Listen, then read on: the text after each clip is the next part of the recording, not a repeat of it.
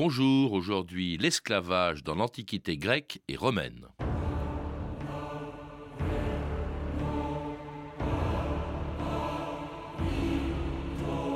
L'esclave est un esclave parce qu'il est né esclave.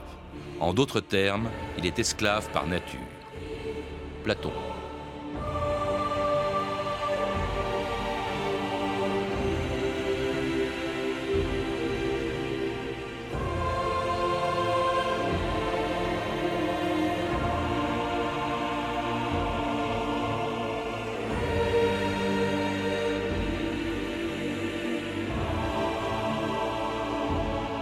2000 ans d'histoire.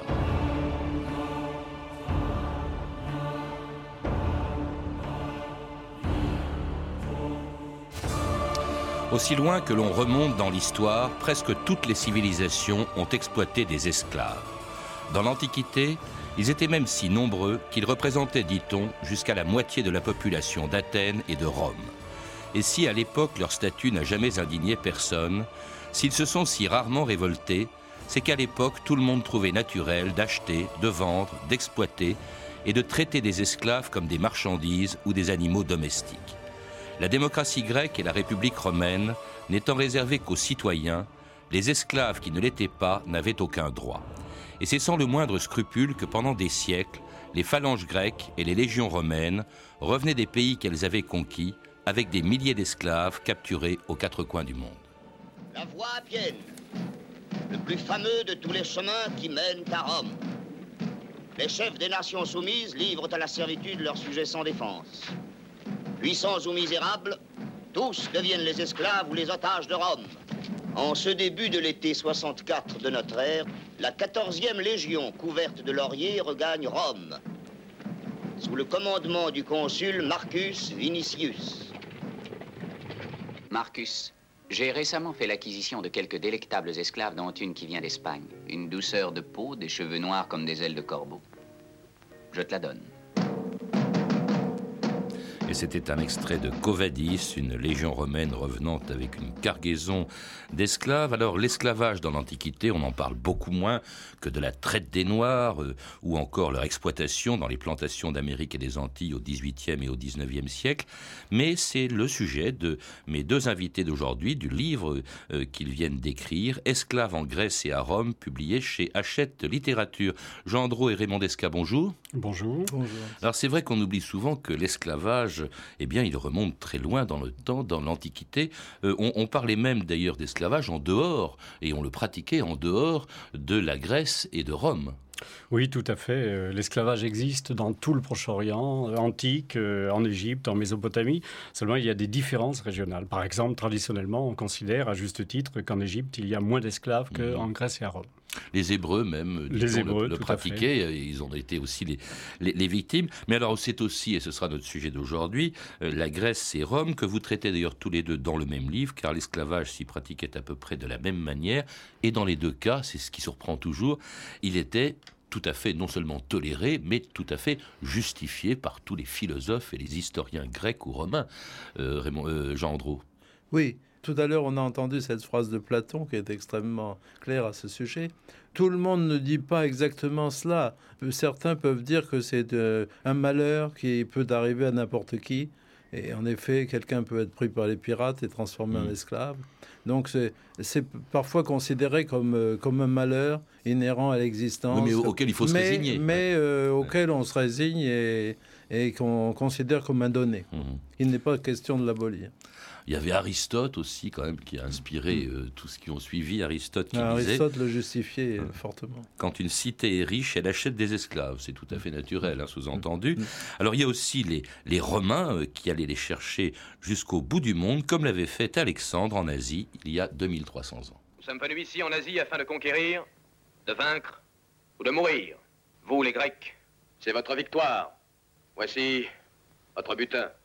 Or, argent, épices, bijoux, esclaves, femmes, c'est à vous Et toute la population sera vendue comme esclave.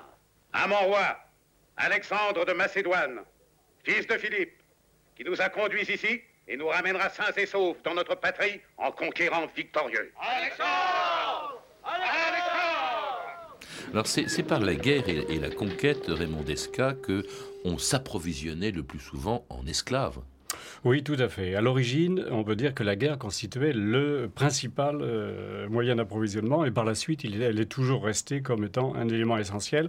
Alors, soit la guerre organisée, soit une guerre qui, somme toute, est proche de la guerre, enfin une attitude qui est celle de la, de la piraterie. On faisait pas la guerre quand même pour ça.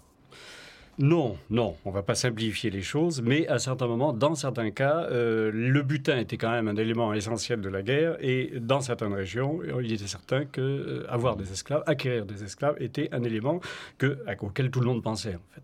Je crois que César était revenu de Gaule avec un million de Gaulois euh, réduits en esclavage. Hein. C'est assez énorme. Alors il y avait aussi, vous le disiez, la piraterie, je crois. Oui, la piraterie, c'est-à-dire toute forme de violente, hein, en quelque sorte, qui existe. C'est-à-dire que ce qu'il faut bien dire, c'est que à la base de l'esclavage, il y a essentiellement la violence.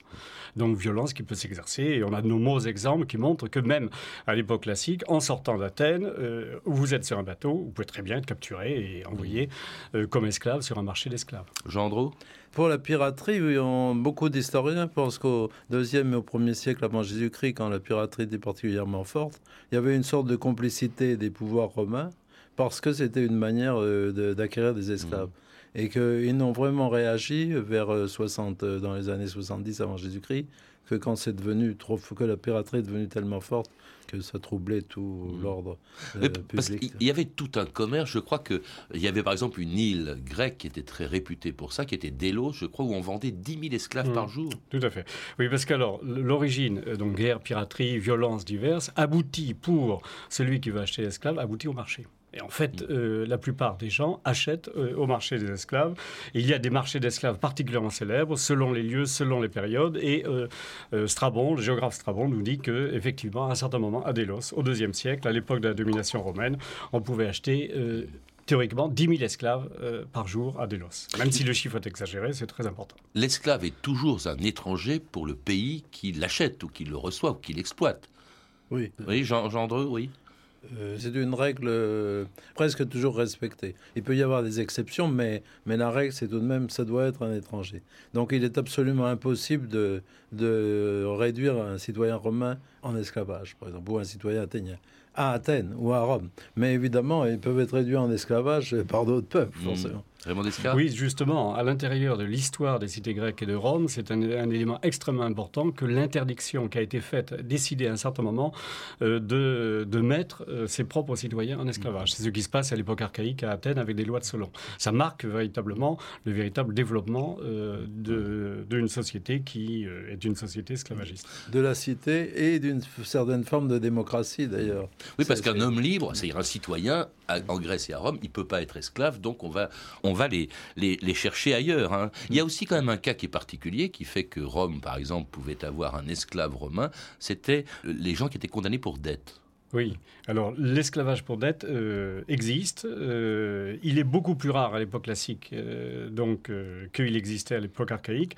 Mais d'une certaine façon, on peut dire que ça ne fait pas partie, dans le monde grec et romain, à l'époque classique, ça ne fait pas partie des habitudes. C'est pas comme cela que l'on devient esclave. Par contre, l'esclavage pour dette est une forme de servitude traditionnelle qui existe toujours à l'époque de l'Empire romain dans des régions comme l'Asie mineure, comme l'Égypte ou comme le Proche-Orient. Mmh. Et tout ça, tous ces esclaves étaient vendus bien sûr comme du bétail sur les grands marchés aux esclaves de l'Antiquité. Regardez, regardez, regardez Une chanteuse, une danseuse, une servante pour une patricienne ou un patricien. Arrête-toi, Seigneur Un joyau sans prix pour ta maison. Un médecin ramené d'Égypte. On t'a parlé de la beauté des circassiennes, oui, tribun Regarde une beauté de circassie Un esclave échappé Un esclave échappé.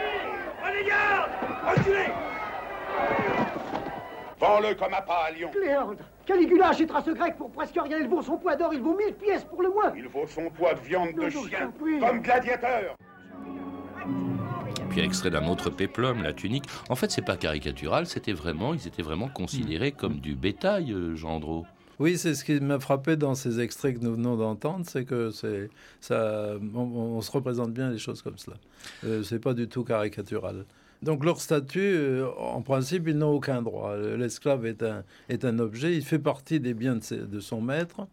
Euh, il peut être légué à ce titre Il peut être légué, bien sûr. Il est, les héritiers de son maître sont, sont aussi les héritiers de ses troupes d'esclaves. Euh, il peut être vendu.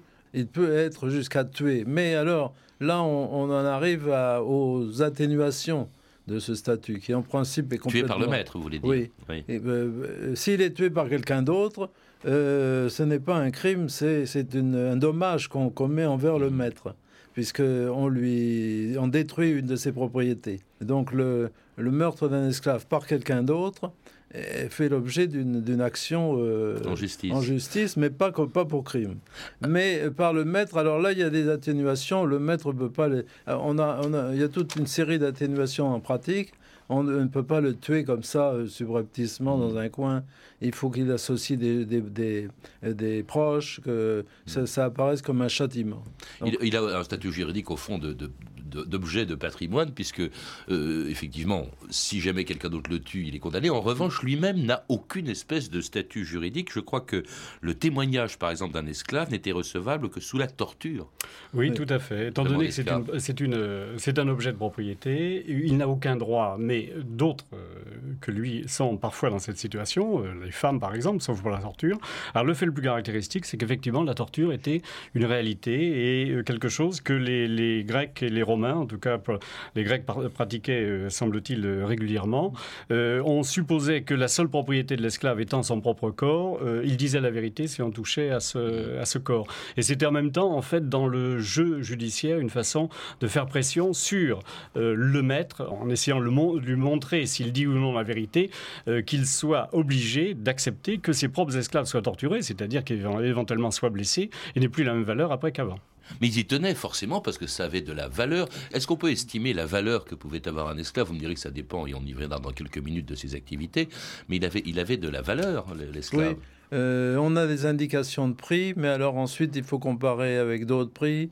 On peut dire, par exemple, que dans l'Italie du 1er siècle, c'est égal à, sans doute au prix de euh, plusieurs euh, bêtes de somme, mm. sur plusieurs ânes ou plusieurs mulets. Et pour, Athènes, pour, Athènes, on peut dire, étant donné la variabilité considérable, hein, il faut le rappeler, il y a une variabilité considérable, que c'est l'équivalent d'un bien immobilier. Mm. C'est-à-dire que ce n'est pas ouvert aux plus pauvres. Il y a une chose qui m'a frappé en, vous lisant tous les deux, c'est que euh, contrairement par exemple aux grandes plantations euh, américaines euh, ou, des Antilles dans les cannes à sucre, où véritablement l'expression est vraiment horrible, enfin il n'y en a pas d'autres, où on élevait des esclaves, c'est-à-dire qu'ils avaient des enfants. là, en revanche, et c'est pour ça qu'on les faisait venir de l'étranger, les esclaves généralement n'avaient ni femmes ni enfants. C'est-à-dire que les, auteurs grecs en particulier, parce qu'il faut faire des différences sans doute selon les périodes et, selon les pratiques, les auteurs grecs déconseillent euh, d'une façon générale la reproduction euh, des esclaves ou n'autorisent cette reproduction que aux esclaves euh, les meilleurs, jugés les meilleurs. Donc grosso modo, on va dire que les esclaves se renouvellent en quelque sorte uniquement par achat, ce qui explique des variations considérables de nombre selon les périodes. Alors leur statut aussi, bon, il est, c'est le même pour tous, ils n'ont aucun droit. Cela dit, quand même, est-ce que les maîtres euh, avaient eux-mêmes un devoir? On dit souvent qu'ils devaient, au fond, assurer le logement, le vêtement, la nourriture, euh, Jean de, de, de leurs esclaves. Oui. ils ont le devoir d'assurer le logement et la nourriture. Évidemment, euh, le problème est de savoir euh, quel logement et quelle nourriture. Et dans certains cas, il s'agit de véritables casernes et euh, la nourriture n'est pas la nourriture des hommes libres. Mais dans certains cas, elle doit, être, elle doit bien valoir la nourriture des pauvres. C'est, pour la nourriture, il ne doit pas y avoir grande différence entre les pauvres hmm. libres et les, esclaves. Alors, le, maître a, d'autres droits euh, qui sont dans ce cas favorables à l'esclavage, c'est par exemple l'affranchissement. Hmm. L'affranchissement est, est, un droit euh, du maître et euh, il en use, visiblement, euh, beaucoup de maîtres en usent. Et euh, c'est un privilège énorme parce que le, à Rome en particulier, l'esclave devient l'esclave affranchi devient citoyen. Hmm. Donc le maître a le droit, ce que nous actuellement on n'aurait pas le droit de faire, il a le droit de donner la citoyenneté en quelque sorte à l'esclave du hmm. moment où il l'affranchit. Il y a aussi un autre droit. Bon, l'esclave n'a pas de salaire, bien sûr. En revanche, selon aussi le bon vouloir du maître, il avait droit à un pécule, je crois, à Rome, euh, euh, Jean Audreau. Oui. C'est-à-dire une espèce de capital. Euh. Oui. Alors, il y a tout un dispositif qui est lié d'ailleurs à l'affranchissement. le maître confie à l'esclave des biens qui, qui, appartiennent au maître mais que gère l'esclave. Et euh, ça permet à l'esclave, de, dans certains cas, de s'enrichir, mais dans d'autres cas, d'avoir un certain bien qui ensuite, avec lequel il achète son affranchissement. Bref, ils étaient plus ou moins bien traités selon les maîtres qui les employaient. Quel est ton nom Démétrius, de Corinthe. Présente-toi à l'intendant. L'esclave de service à la porte est chargé d'allumer les lampes. Être esclave dans cette noble famille est un honneur. Être esclave n'importe où, c'est être un chien. La porte va ouvrir. Prosterne-toi, n'oublie pas. Je te salue, Marcipor. Je te salue, Seigneur. Ah, c'est toi. Pas de corvée domestique qu'il sera à mon service personnel. Que Marcipor te montre où se trouvent mes vêtements, je me changerai pour dîner. Oui, Seigneur. Alors l'esclavage dans l'Antiquité, ben, c'était, il recouvrait des réalités très différentes. Vous le rappelez, Jean et, et Raymond Desca. Le statut des esclaves était le même partout, mais les activités étaient très variées et plus ou moins pénibles. Par exemple, la moins pénible, c'était peut-être le travail domestique. Oui, probablement. on, part de l'idée généralement que effectivement, euh, ce type d'activité est moins pénible que, d'autres qu'on va évoquer tout à l'heure. Alors effectivement, la domesticité fait partie de l'usage normal de, l'esclave à tous les niveaux, c'est-à-dire tout ce qu'on peut imaginer pour le service de la maison et tout ce qui peut rapprocher en quelque sorte le maître et l'esclave, y compris les relations euh, de caractère sexuel qui faisaient que euh, finalement, pour les femmes en particulier, c'était l'une des possibilités d'ascension sociale entre guillemets, euh, que l'on connaît depuis, depuis toujours. Et depuis l'épopée homérique, en quelque sorte, euh, ce sont des choses qui euh, sont apparues dans les sources. Mais on leur confiait quand même des responsabilités importantes, qui pouvaient être secrétaires, comptables. Il y en a même une qui est assez extraordinaire, qui est à l'origine d'un mot bien connu, on l'a évoqué dans une émission il y a peu de temps. Le pédagogue, c'est celui qui conduit les enfants à l'école, c'est ça? Oui, oui, tout à fait. Le pédagogue est exactement celui qui conduisait les enfants à l'école. Parfois, il peut très bien être aussi le maître d'école. Mm. Hein, dans certains cas, il peut être salarié et faire lui-même le service d'enseignement, à condition évidemment qu'il soit suffisamment éduqué pour cela. Alors ça, c'est pour les travaux les, moins pénibles. Les plus pénibles, évidemment, sans doute, c'est l'agriculture, c'est les, les mines également, euh, Jean Oui, les, les mines, euh, les esclaves ont été beaucoup utilisés dans les mines. Euh, à Athènes, par exemple, au Lorion, mais ensuite sous la République romaine, en Espagne, par exemple, dans les mines d'Espagne. Euh, sous l'Empire, ensuite, c'est peut-être plus des, indigènes libres que des esclaves. Mais, mmh. mais pendant euh, des, plusieurs siècles, ils sont beaucoup utilisés dans les mines et c'est un sort. Les anciens eux-mêmes euh, disaient que c'était un sort abominable. Ah, ensuite, il y a aussi les condamnés aux mines. Sous l'Empire, il y a des gens qui sont envoyés comme une espèce de bagne, quoi, sont envoyés aux mines comme esclaves parce qu'ils ont été condamnés. Une autre tâche très, très dure est, l'agriculture. Et, et, dans l'Italie romaine, c'est sans doute euh, le plus grand nombre des esclaves est sans doute employé dans l'agriculture au siècle avant notre ère et puis immédiatement après. Notamment hein, dans les grandes euh, exploitations céréalières de Sicile. D'ailleurs, il, a eu, il y a eu des révoltes. Il y a aussi une activité, évidemment, qui était réservée aux esclaves. Je dis ça parce que je pense, et tout le monde pense peut-être à un film bien connu qui est Spartacus, c'était que ils étaient les, gladiateurs étaient le plus souvent des esclaves. Oui, pas toujours, mais, mais souvent, oui. En tout cas, c'est eux qui sont à l'origine de la plus grande révolte d'esclaves de, l'Antiquité, la révolte de Spartacus, justement, entre 73 et 71 avant notre ère. Les esclaves se sont révoltés Ils ont tué Marcellus et peut-être d'autres avec lui. Eh bien, quelqu'un appelle la garde. Va, Capou. Alerte la garnison. Partis de Capoue, ils ont envahi toute la compagnie, obligeant les autres esclaves à se joindre à eux. Volons, pillons, incendions tout sur leur passage, et leur nombre augmente chaque jour. Je propose le rappel immédiat de Pompée et de ses légions d'Espagne. Je trouve cela très imprudent. Il y a plus d'esclaves à Rome que de Romains. Tous les esclaves seront crucifiés des deux côtés de la voie.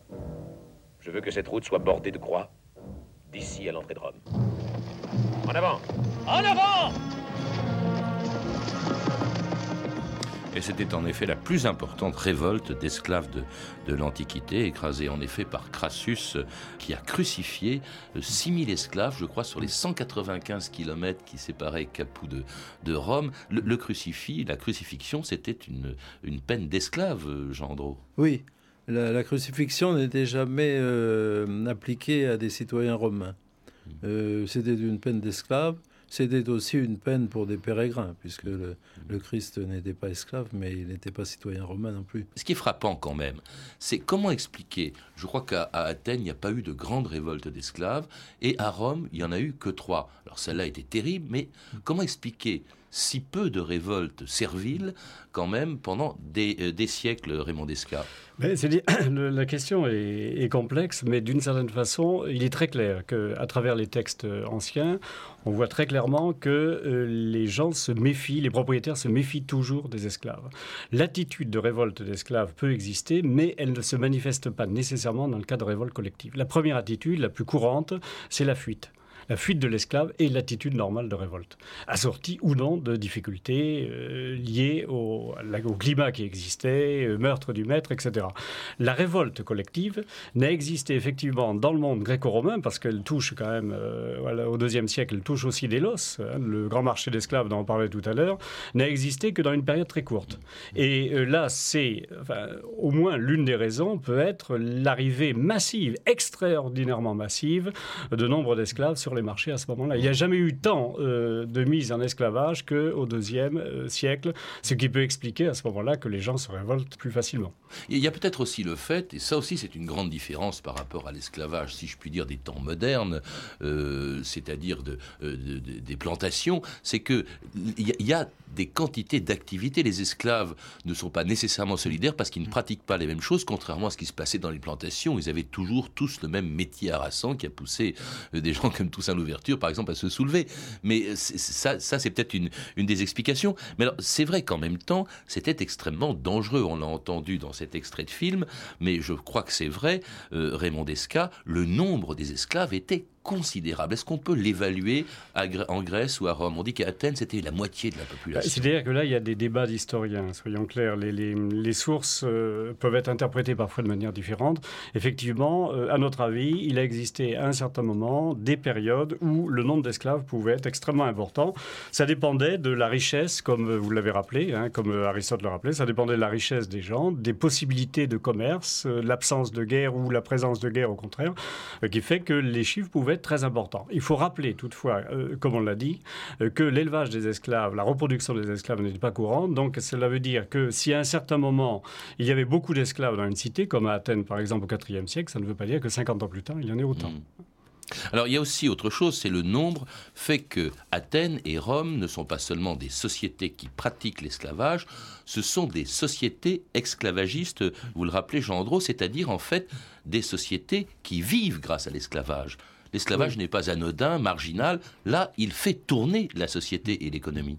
Oui, il nous a semblé qu'il était important de distinguer des sociétés où il y avait des esclaves et puis les sociétés esclavagistes, où vraiment l'esclavage, parce que l'esclave euh, a un divers rôles économiques, parce que les esclaves atteignent un certain nombre, euh, parce que euh, beaucoup d'institutions sont élaborées à partir de l'esclavage, en pensant à l'esclavage, il nous a semblé que, que, ça permettait mieux une comparaison entre ces sociétés, par exemple entre les sociétés américaines esclavagistes et les sociétés antiques. Là, c'est un point euh, commun, oui. C'est un point commun par rapport à des sociétés où il y a des esclaves, mais qui sont très, euh, dont le rôle est très accessoire.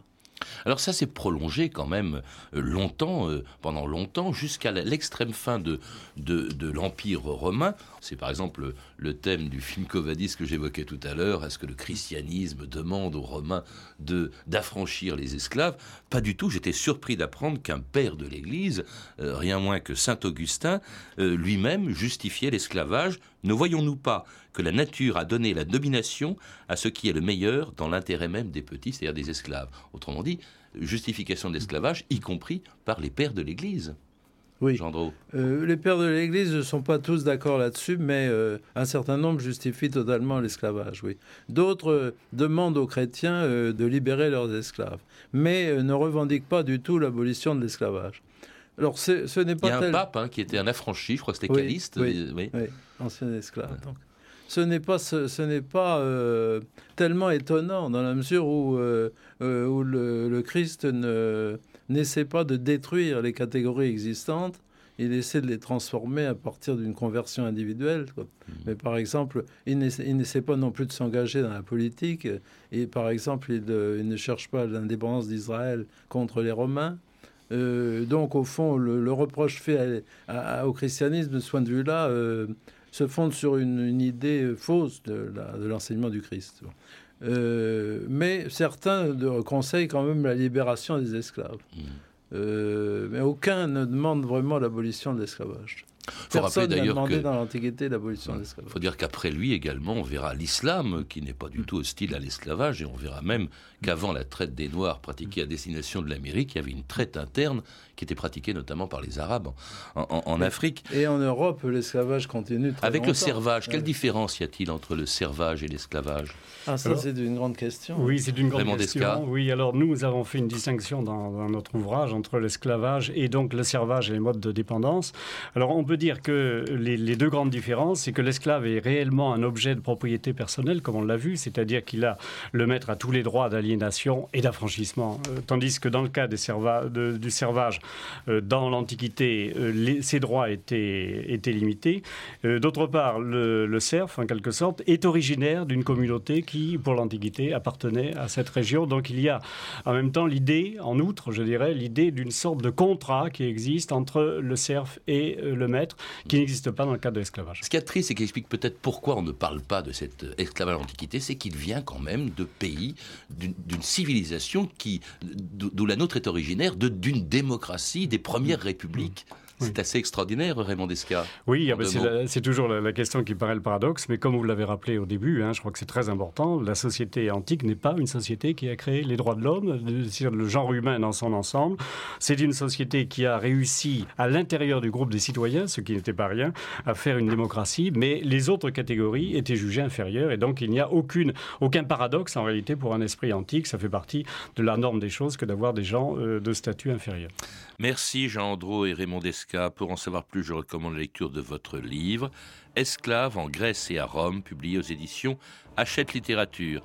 À lire également le Dictionnaire de l'Antiquité, dirigé par Jean Leclan aux presses universitaires de France, Atlas des esclavages de Marcel Dorigny et Bernard Guénaud, publié aux éditions Autrement, et La traite des Noirs de Hugues Thomas, publié dans la collection Bouquins chez Robert Laffont. Vous avez pu entendre des extraits des films suivants La Tunique d'Henri Coster, édité par la 20th Century Fox, Covadis de Mervyn Leroy et Alexandre de Robert Rossen, tous deux disponibles en DVD chez MGM, et enfin Spartacus de Stanley Kubrick en DVD, un DVD Universal Pictures. Toutes ces références sont disponibles par téléphone au 3230, 34 centimes la minute ou sur franceinter.com. C'était 2000 ans d'histoire, la technique Alain Arnstam et Jean-Philippe Jeanne, documentation Claire Destacan, Emmanuel Fournier et Franck Olivard, une réalisation de Anne Kobilac.